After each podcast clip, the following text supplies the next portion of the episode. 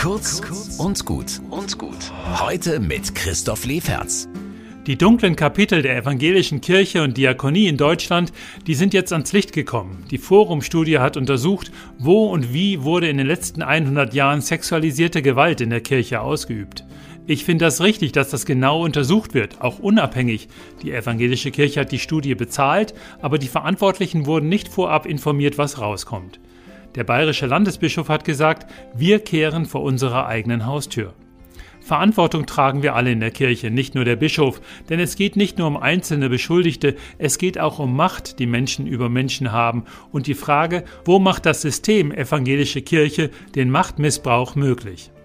Die Studie hat Konsequenzen. Die Betroffenen sollen das Sagen haben. Die Kirche, also auch ich, muss ihnen zuhören. Sonst lernen wir es nie, wo die blinden Flecken sitzen.